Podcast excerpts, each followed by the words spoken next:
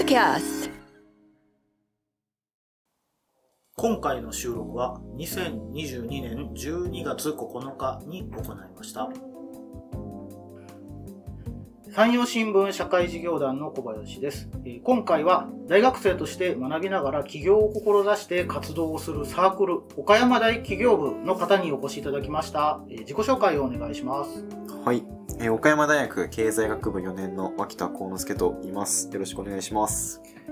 同じく岡山大学経済学部4年の小田翔人と言います。よろしくお願いします。よろしくお願いし。ますお願いします。えー、と少し前の回の山陽新聞ポッドキャストでスタートアップを取り上げた時に岡山県内だと岡山大企業部の学生さんが積極的に活動されてるっていう話を伺ってで2022年6月20日の山陽新聞長官でも岡山大に企業サークルという記事で紹介させていただいてたんですが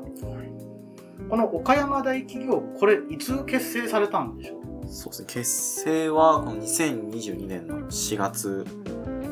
今年の出来たてほやほやの部活動で。部員は何人部員が今の段階で32人いて、本当に1年生か4年生で大学院生も参加してくれてて、まんべんなく全学年から参加してくれている形ですね。男女比みたいなのがなんかあったりし男女比は男女で2対1ぐらいですか男性がちょっと、2女はい、男性が1ちょっと多いかなっていう。へー。でもあ結構こんな女性もいらっしゃる。あ、女性もおー。今年企業部ができたということなんですけどこれなんか発足の経緯みたいなのは？そうですね。発足の経緯としては、あの、今現在、企業部の顧問をされている佐藤先生という方がいらっしゃるんですが、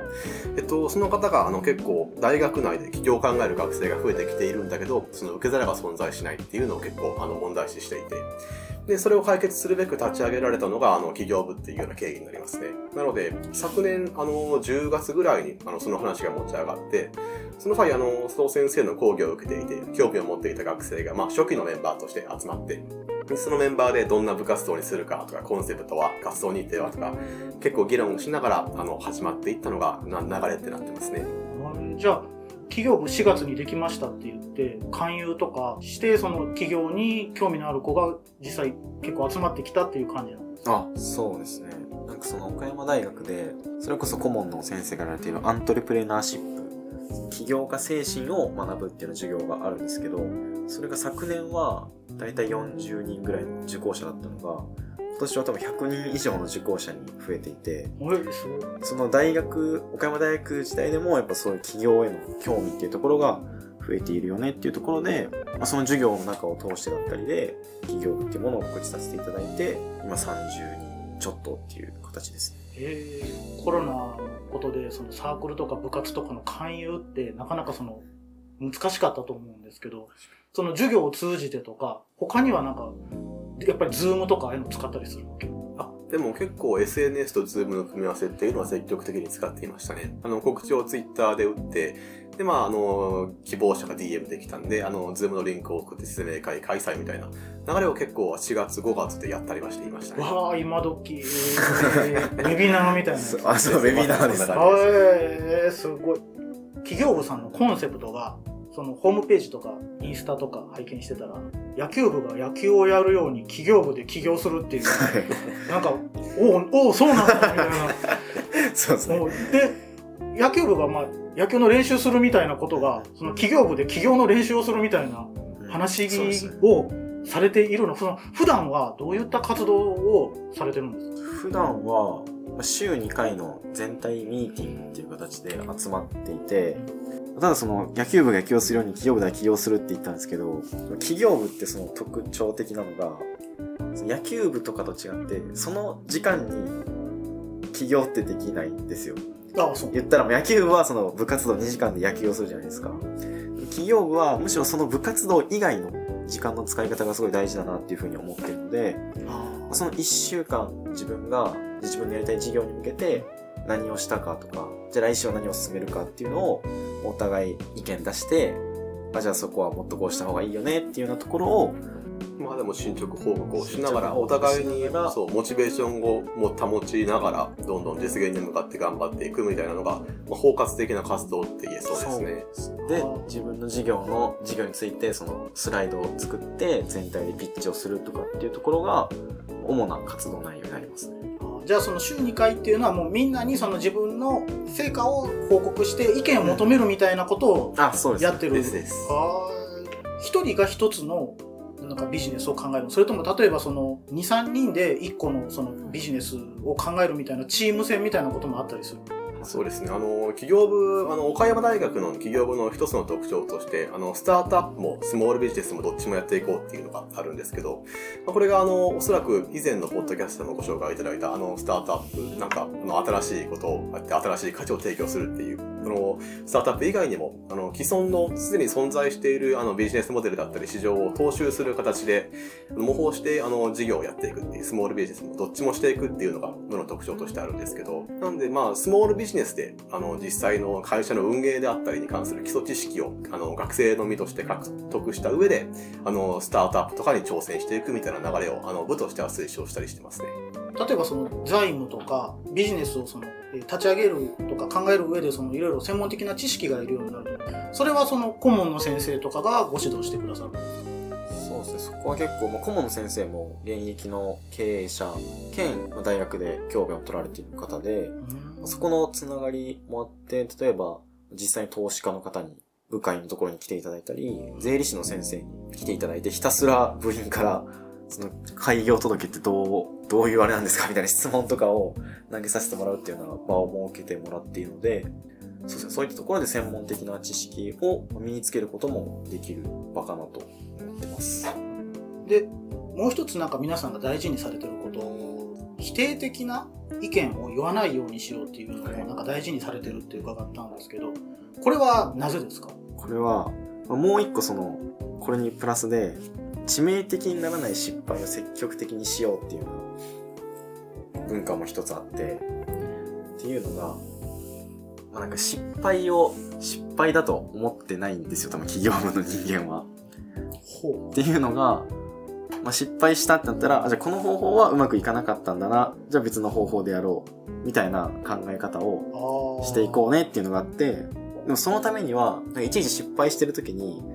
いや、だから無理って言ったじゃんみたいな。だからそういうマイナスな発言出てしまうと、その積極的な失敗ってできないよねっていうところで、まあそれがたとえめちゃくちゃなプランだったとしても、じゃあ逆にどうしたら解決、あそれを実現できるかみたいな。でもそれが無理な理由っていうのは誰でも簡単に見つけるんですけど、そうじゃなくて、じゃあそれを実現するにはどこを変えたらいいのかっていうところをポジティブに考えていこうねっていうところで、この文化を大事にしてますね。あーすごい前向きまあじゃないと挑戦っていうのは続けられないっていうことそうですねまさにそういうことです。ああなるほどねそうやってこう週2回の活動を続けていった成果がで野球部でいうと大会があると思うんですけどやっぱりこの企業部にも大会っていうのがあるよねそうですね。ビジネス、ビジネスプランコンテストっていうその自分の事業プランを発表するコンテストっていうものがあります。これは結構岡山イノベーションコンテストとかもまあそれに類するものかなと思うんですけど他にもそのいろいろ出場されてるんですか？そうですね。それこそ、あの、企業部始まりたての一番最初に部員が参加したビジネスプランコンテストとしては、えっと、あの、JA さんが主催されていたジャンプっていうビジネスプランコンテストがあったんですけど、これが、あの、僕と脇田が一番最初に出場したビジコンになりますね。その時はまだ、あの、基本的な知識とかもなく、とにかくやってみろっていう、それこそさっきの失敗を恐れない精神ですね。のもとに突撃して、まあ一時で落ちちゃったんですけど、まあでもそれが一番最初の経験で結構基本的な知識があの手に入ったりとかすごい勉強になったりの初めてのビジコンでしたね。で、あれですよね、脇田さんは今年のその岡山イノベーションコンテストで特別賞、マスク賞ね、はい、マスク賞。を受賞されたんですよね。はい、いあただきました。ーやっぱりそのチャレンジを重ねていってっていうのが生きてるってことなんですか？そうですね。まあ、ビジネスプランコンテストって、本当に規模の小さいものから大きいものまでいろいろあって、探したらいくらでも出てくるんですけど、まあこの岡山イノベーションコンテストに至るまでも、岡大のピッチコンテストがあったり、で、そこではまあ、芳しくない結果で終わっていたりってとこがあったんで、そういったところもしっかり回収、改善していって、まあなんとか今回、結果として出たかなっていうような形です。ああ、そうなん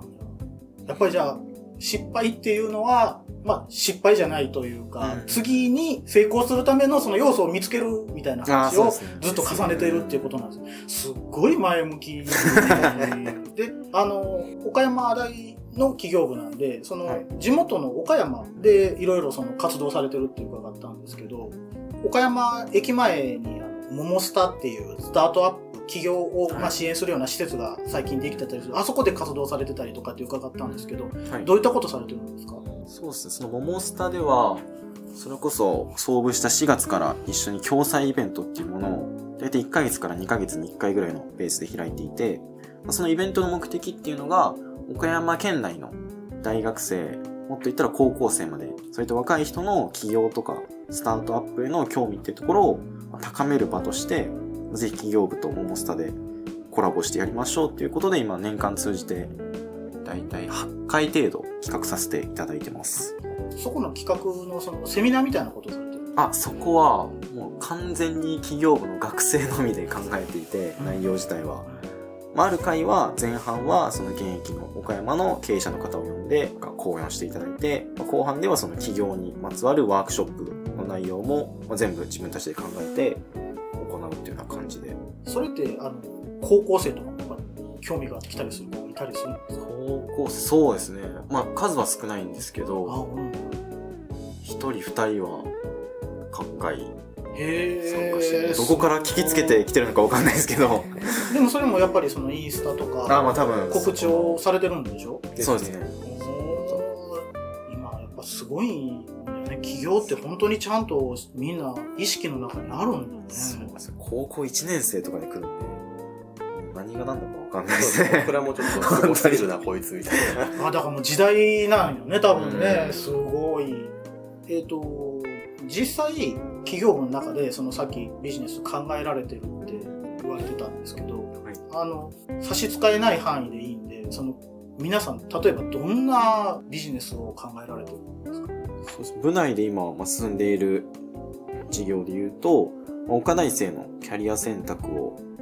まあ、サポートする場所のカフェっていうところであったり、高齢者向けのスマホ教室と、まあ、家事のお手伝いっていうようなサービスだったり、またラーメン屋でバイトしてる子がいるんですけど、まあ、そのラーメンを作る工程の業務をよりスムーズにするような機会だったりっていうようなところがありますね。あ自分のバイト先の仕事をなんか、あ、そう活かして、そのアイデアを思いつくとか、そういうこともあったりするの。こうその自分が不満に思ってるなっていうところから事業が、事業の種があったりするんで、ああ。そういうバイトとかっていう経験って大きいですね。不満、あまあ、こう、もっとこうだったらいいのにな、あみたいなところをどうにかしようっていうので、へー。で、お二人は、脇田さんは、その岡山イノベーションコンテストで披露されてたはいビジネスプランがあって、で、小田さんも自分で今考えて進められてるやつがあるんですよね。ですね。それが、あの、先ほどご紹介いただいた、あの、高齢者向けのスマホ教室と家事お手伝いサービスっていうのになってきますね。ああ、そうなんだ。で、えっ、と、脇田さんが、えっ、と、岡山大生のそのキャリア選択を支援するカフェ。はい、そうですね。これを今、あの、ビジネスプランとして考えられてるんですよね。まあ、これ音声だけなんですけど、まあ、これ聞いてる方に、その、もしよかったら、ちょっと一枠ずつ、まあ、ピッチっていうのかな？はい短いプレゼンテーション。これをちょっとしてもらえたらなと思うんですけど、、はいい。いですか？はい。大丈夫です。山陽新聞社会事業団は社会福祉の向上のため活動をしています奨学金制度や社会福祉関係者への表彰をはじめ母子福祉児童福祉障害者福祉といった地域福祉事業に取り組んでいます活動は皆さんのご寄付で支えられています詳しくは山陽新聞社会事業団のホームページをご覧くださいじゃあ、えっ、と、小田さん、プレゼンお願いします。はい。えっと、僕は高齢者向けのスマホ家事お手伝いサービスをしようと考えております。で、あの、このサービスによって解決する課題なんですが、あの、近い将来ほとんどのガラケーが使えなくなるっていう、あの、こういった問題が存在しています。あの、携帯の大手 3G サービスのあの終了予定時期が、どれもあの、数年後っていう風になっていて、この 3G 電波を使っているガラケーは将来、あの、数年後には使えなくなってしまうんですよね。で、そんな中、さらにあの、最近だと、ありとあらゆるサービスが、まあ、DX 化なんて言われてますけど、あの、スマホで決済したりだとか、まあ、行政の手続きもスマホで完結したりみたいな、そういったあの、DX 化が進進んでいく中で、あの、スマホが使えないおじいちゃんおばあちゃんが、その、社会的に取り残されてしまうっていう問題があるんですよね。その、LINE も使えないとか、Amazon も使えないみたいな状態じゃ、まあ、その、社会的なインフラが使えないようなものじゃないですか。で、あの、そういった問題が起こり得ると。で、こんな状況の中で、日本の高齢者のうち大体23%、4人に1人ですね、が未だにガラケーユーザーで、これがあの、岡山県内になってくると、2人に1人になってくるんですよね。70代のうち2人に1人が未だにガラケーユーザーっていうデータが出ています。で、こういった現状に対する解決策として、まあ、大学生が教える無料のスマホ教室と、あとはそれに連なるあの無料のあのスマホのレクチャーと家事お手伝いサービスですね。これらを提供しようと考えています。で、このビジネスモデルなんですが、第一段階として、あの、無料のスマホ教室を開いて、そこで、あの、基本的な知識をレクチャーしていこうと考えています。ここでは、あの、LINE であったり、Google マップであったり、あるいは、あの、Google の検索の仕方とか、基本的な方法をレクチャーして、で、その後、最終的に、あの、自分たちのサービスの公式 LINE を登録してもらおうかなと考えています。で、その次の段階として、あの、先ほど登録してもらった公式 LINE から、あの、おじいちゃんおばあちゃんが困ったことがあったら、あの、こちらのサービスに相談するっていう体制を作っていきます。この悩みに関しては、まあ、ネットで買い物がしたいから方法を教えてであったり、あるいはあの庭の草むしりであったり、電球交換であったり、あるいはあの機種、スマホの機種の買い替えだったりっていう相談も受け付けるような体制を作っていきます。でそういった依頼を受けた後、大学生が実際にお宅にお伺いして問題を解決します。で、この際にあの、料金をいただいて、あの、実際にサービスを提供するっていう流れですね。で、最終的に、あの、おじいちゃんおばあちゃんがサービスが終了した後に、あの、実際にサービスを行った大学生が、あの、ちゃんとやっていたかどうかっていうのを、あの、レビューします。これは、あの、態度が悪かったかとか、サービスの質どうだったかとか、いい点悪い点とかをサービスとして、あの、評価してもらって、その結果を、あの、大学生側にフィードバックする形で、あの、大学生側のサービスに対するモチベーションを高めていこうかなっていうふうに考えています。で、このモデルなんですが、草むしりであったり、あの、買い物代行であったり、あの、スマホの基本的なレクチャーっていう簡単な内容は教えることができるんですが、例えば、あの、水道トラブルであったり、引っ越しだったりっていう、専門的なお悩みが出てくるんですが、こういったサービスに関、こういった問題に関しても、あの、地元の、あの、専門サービスを仲介することによって解決していく。でさらに、あの、紹介した専門サービスに対して、あの、おじいちゃんおばあちゃんから、まあ、どんなサービスだったっていうのをお伺いして、あんまりにもそのサービスの質が悪いところを排除していくっていうことをしていくことによって、最終的にあの、良心的な、あの、ちゃんとしたサービスが、あの、提供できるような体制を作っていけたらなっていうふうに考えています。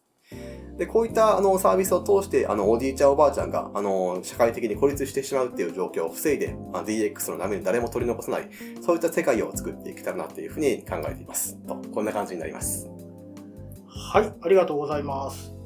えー、岡山の70代の2人に1人がガラケーなの？なんですよね。これ結構衝撃的なデータですよね。で、これって、もう、例えばなんかどっかで実際になんかちょっと教室試しにやってみたとかあったりするんですか？あの今まさにその準備中な段階で、それこそあの12月の11日ですね。にあの、宝冠町のあのイベントスペース、宝冠町リブラっていう場所で、あの、第1回のスマホ教室を開こうというふうに計画立てておりまして、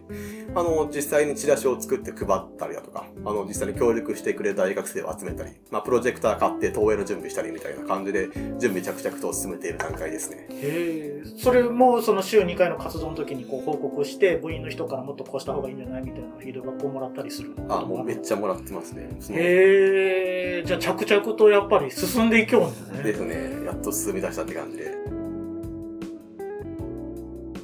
じゃあ次に脇田さん。はい。で岡山大学生のキャリア支援をするカフェ、集い場というものについて、えープレゼンさせていただきます。すいません、いきなりなんですけど、42っていう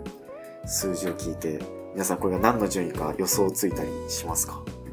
？42。順位まあその課題なんかでもはい47都道府県ある。ああ、そうですね。なんか低そう。そうですね。まあ実はその通りで、実はこれが地元就職を希望する23卒の学生ランキングの岡山県の順位になります。まあ、岡山大学に通っている私にとってはなかなかショッキングな数字ではありました。で、ただその一方で、毎年人事から見た大学のイメージ調査ランキングっていうのがあるんですけど、これは行動力だったり、知力、学力、独創性っていったような点で評価されるランキングがあって、そこで中四国エリアを見たときに、岡山大学って、去年は1位、今年は2位っていう風に、非常に毎年1位、2位を行ったり来たりしてるような高い順位にいるんですよね。こっから分かることとして、企業は岡大生を高く評価していただいていて、いる一方で、その多くが県外就職に臨んでいるというような現状です。でもちろんその県外に出ることが悪いことではないですし、地元就職が最善だとも思ってはいません。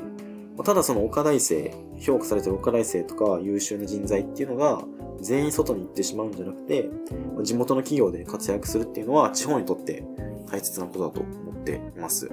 ただ誤解を恐れずに言うと、こう一つ問題があって、ここに入りたいって思える面白い企業が少ないっていう問題があります。これは文字通りその面白い企業が少ないんではなくて、すでにある面白い企業の魅力が学生たちに伝わっていないっていうのが大きな課題であると感じました。で、なんでこんなことが起きてしまうのか、私自身の就活を振り返った時に、よくあるのが合同説明会ですね。だいたい50社ぐらいの企業が集まって、そこに数百人の学生が、まあ、いろんな企業の説明会を聞くっていうものなんですけど、やっぱこれだけの数の企業が集まると、どうしても学生が来ない空きブースっていうのが目立ってしまいます。やっぱ時間もお金もかけて準備した合同説明会で、学生が集まらないってことほどもったいないことはないなと思っていて、そこでもっとその面白い企業の魅力が100%伝わるような場が欲しいなと思って考えたのが、企業と岡大生が集うキャリアカフェ集い場というものになります。この集い場のモデルを簡単に説明すると、まず岡山大学の近くに岡大生限定でドリンク無料で Wi-Fi コンセント完備で勉強とかに使えるカフェを作ります。で、そこはなんでじゃあドリンクとか無料で使えるかっていうと、ここはその岡大生を採用したい企業さんからスポンサー費用っていう形で費用をいただきます。その企業にとっては、まあ優秀な岡大生が毎日多くの人数使用するところで、まあ、自社の認知度を上げたり、採用に対す関するイベントを打てるっていうところで、えー考えております。まあ、実際にそのじゃあ企業さんへのメリットとしては、岡大生の採用数向上っていうところで、今実際に岡大生300人ぐらいにアンケートを取ったんですけど、まやっぱりその岡大生ならこれ共感していただけるんですけど、岡大内の図書館とか近くのカフェって勉強場所がすごい不足していて、最寄りのファミレスには勉強禁止っていうようなルールも追加されたりしています。っていうところがあるんで、まやっぱりそのドリンク無料、Wi-Fi コンセント完備の勉強スペースっていうのができたら、岡大生には多く利用していただけると思っています。もう一つが採用コストの削減っていうところで、だいたい新卒1人当たりの平均採用コストが93万円というふうに言われています。一方で、集い場は年間のスポンサー費用を50万円に設定しています。これで別に採用の上限数とかはないので、まあ、1回しか接点が持てない合同説明会などとは異なって、年間を通じて継続的に岡大生にアプローチすることが可能です。で、やっぱりその面白い企業が増えれば面白い人材が増えて、まあよりその地方っていうところが活性化されるなと思っているので、まあ、そんな循環を集い場から起こしていきたいなと思っています。以上です。ありがとうございます。はい、ありがとうございます。もしこれ本当に実現できたら、会社にもメリットがあるし、岡大生もすごい環境のいい勉強場所がそうですね。用意してもらえるっていう。やっぱりそのコロナ禍もあって、その就活も結構ウェブ寄りになって、ああ、ところがあるんで、でもやっぱりその面接とか、まあ、ES 添削とか、どうせなら対面で集まっていろいろ対策したり、企業の人と話したりっていう場が、まあ、改めて欲しいなと思って作ったっていうところも一つありますね。直接会いたいっていうのは、うんやっぱりみんな願いとしてはあるんだよね。そうですね。僕が1年生の時は、部活に入ってたんですけど、僕は。うん体育会系の。その OB の人がやる部活動に属してる学生向けのその就活のサポートみたいなのがあって、それがその学校の就職支援課っていうところがあるんですけど、そこのスペースで行われてたんですけど、それもコロナ禍でなくなったりしてたんで、改めてそういう就活の起点としてオフラインの場所が欲しいなっていうところで考えてます。これ実際にこの集い場の今のスポンサーさんとかその場所をどうするとかっていう話ってなんか具体的になんか動いてたりすることってあるんですか？あ、そうです。それは今、場所の方で言うと、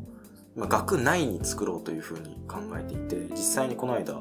岡山大学の副学長の方に直接アポを取りに行って、提案させていただいて、うん。割と面白いねみたいな感じで、その学内で作る方向で進んでいます。へえあじゃあ本当に場所ができるかもしれないあ、そうですね。へえすごいでスポンサーさん？はい。っていうのは今声かけをされてるんですか？あ、もう、実は毎日、1社から2社ぐらい、うんいろんな企業さんとお話しさせていただいてて、もうそれこそこの間あった、イノベーションコンテストの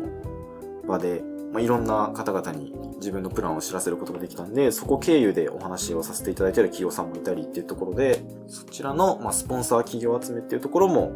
着々と進んでいるというような形です。企業さっきあのプレゼンの中で言われてた企業は結構岡大生が欲しいっていう声が多いあ、そうですね。やっぱり、岡大生、みんな県外行っちゃうからみたいなああやっ声があぱそういうったので、そうですね。じゃあ企業も会いたいんだやっぱはいり、、言われてましたっていうのを感じるそういう場があったらぜひ使いたいっていう声はいただいてます。えー、じゃあこれがうまいこと回っていったら岡山のあ、そうですね。経済自体もうんうん変わってくる確可能性があるよねかにやっぱその全国を見た時にも、その地元就職率が低いけど人事からの評価がめっちゃ高いみたいな大学が、まあ、言ったら岡大と同じような状況になる大学があるんで、もし他県にも？あ、そうです、そうです。はあはあまあ、岡山大学でうまくいくようであれば、そういったところにも展開していきたいなとは思ってます。あああ先行事例としてじゃああ、そうですね。岡山がはい。なんか大学生の人とお話ししてるような感じだな すげえなんかみんなやっぱすごいんだな今の時代いやいやいや。お二人は、えっとどちらも共同部長さんいう形で部長さんをされてて、えっとはい4年生4回生なのねはい。あはい。ーで、まあ、この4年生の時に企業部立ち上げてその今後の、まあ、こう発展していったらいいなとか引き続き多分その関わっていかれることも多いと思うんですけど今後の活動展開みたいなのでなんかあの思っておられることありますか？えっ、と小田さん何かあります？はい。えっと、まず、あの、企業部として大事にしていきたいのが、やっぱりその、企業部っていう名前を持っている以上、ちゃんと部員が起業して、しっかり価値を提供していくっていう実例を出していきたいなっていうところがあるので、まずは、あの、僕自身の、その、スマホ教室、家事お手伝いサービスっていうのを実際にリリースして、あのちゃんと価値を提供するとともに、あの、部員たちのメンタリングであったり、相談を受け負いながら、あの、実際に部員たちが、スモールビジネス、スタートアップを出して、実例を出していって、お金や企業部こんなにアクティブなんだっていうふうに周りの人に評価してもらえるっていう、そういった部活動にしていけたらなっていうふうに考えてます。じゃあみんなが小田さんにみたいになりたいって言って その俺もこんな仕事したいんすみたいなそうこうサイクルが回っていくってことよね。小田部長でもできるなら俺でもできるなっていう。部員をね。いやでもそうなったらあれよね。やっぱり成功していかんといけんよね。やっぱりね。ああほんなら結構こう背負っとるよね。背負ってますね、結構。ああそうなんだ脇田さんは？今後にこうなっていけばいいなみたいなのってあります？そうですね。もうまずはその今進めている集い場の完成っていうところは第一目標としてやっていくのと、先ほど小田が言った通り、まあ企業部に入ったからには、まあ小さくてもいいから自分で何か事業を起こすっていうところを経験していってほしいなっていうのはありますね。あでなんかゆくゆくは僕の理想としては、なんか大学選ぶ基準っていろいろあるじゃないですか。その都会に行きたいとか、ここ部活が強いから行きたいみたいな。その一つとして、岡大の企業部おもろそうだから岡大に行きたいみたいな高校生が出てきてくれたら、まあ、すごい面白いなとはます。ああ将来自分も会社を立ち上げたいとかビジネスを起こしたいと思うから岡田行こうってそうですね。なる高校生が来たら、うんうんうんちょっと面白い、やった意味があるなっていうのがありますね。それはまたあれよね小田さんに輪をかけてなんか岡大を今背負ったよ確かに。すごい小田さんその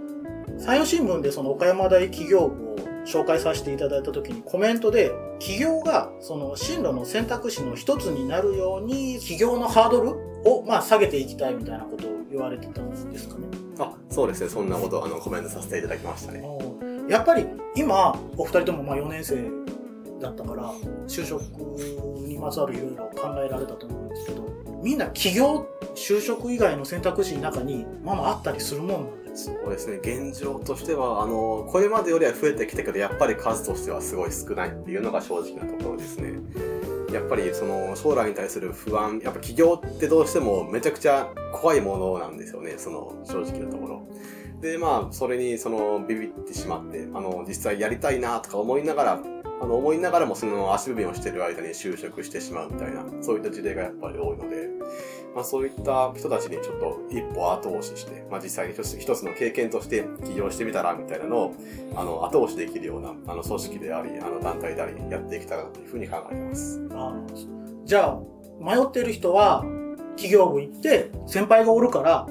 話を聞いてみるっていうのをもっとしてほしい。ですね。本当に今、岡山全体でその企業支援みたいな体制がすごい整ってきていて、それこそ桃里さん行ったらいろんなこと相談できるし、本当にやばそうなところで足を、あの、やめとけっていうふうに言ってくれるような大人もいっぱいいるし、本当に体制はできているんです。なので、あと必要なのは本人の勇気であったり、メンタルだったりっていうところなのかなって思ってるんで、そこをアシストできたらなっていうふうに考えてます。今まで、えーいろいろ岡山大企業部さんの活動についてお話伺って、これを聞いてるその企業、まあ、スタートアップ、いろいろそのまつわる興味がある人が聞いてくれてたらいいなと思うんですけど、そういう方たちに向けてお一人ずつメッセージいただけたらと思うんですけど、じゃあ脇田さん。はい、そうですね。まず一つ言っておきたいのが僕たちはその決して就職を否定している団体ではないので、その企業に興味があるなら一回ややってみるというか企業に向けて動いてみればいいし、そこでもし自分には違うなと思ったら就職っていうところに戻ることはいくらでもできるんで、なんか少しでも興味があったりやりたいなと思ったら、まあ、今やるのが一番早いので、やってみて一歩踏み出してみるのがいいのかなと思います。以上です。はい。じゃあ、小田さんお願いします。はい。えっと、脇さんと被るようなところもあるんですが、本当にその学生のうち別にその育てるべき家族もいないし、なんかすでに就職しているところもないし、みたいなリスクが一番低いタイミングかなって思うんですよね。その自分がちゃんと受け終えるあのリスクの中で事業をちゃんと起こして、で、うまくいかなかったら新卒カードの就職なんて選択肢も全然ありですし、本当にもうあの、学生でもしもあの、企業に興味ある人がいた、いるんだったらもう本当に一緒にやろうぜって言いたいですね。あの、僕たちもあの、そういった一歩踏み出していろいろ楽しんで、一緒にその、岡山であり世界を盛り上げていけるような、そんな第一歩を作っていけたらというふうに考えています。こんな感じですかね。ありがとうございます。もしその岡山大企業部に興味がある人は、えっ、と、連絡先としては、ツイッターとインスタグラムがあるのか？なそうですね、ツイッターとインスタグラムで岡山大学企業部と打ったらおそらく出てくると思うので、そこの DM からご連絡いただけると嬉しいです。年中歓迎です。あの、このポッドキャストの概要欄にもリンクをつけとこうと思うので、あの、もし興味がある人は、ぜひ、あの、この先輩方に受け止めてもらったらいいんじゃないかなと思います。あの、また、新しいビジネスとか楽しい話があったらぜひ教えてください。今日はあの、岡山大企業部の部長、脇田幸之助さん、同じく部長の小田修斗さんにお越しいただきました。ありがとうございました。ありがとうございました。山陽新聞ポッドキャストは皆さんからのご意見やご感想を募集しています山陽新聞ポッドキャストのホームページのお問い合わせフォームからお寄せください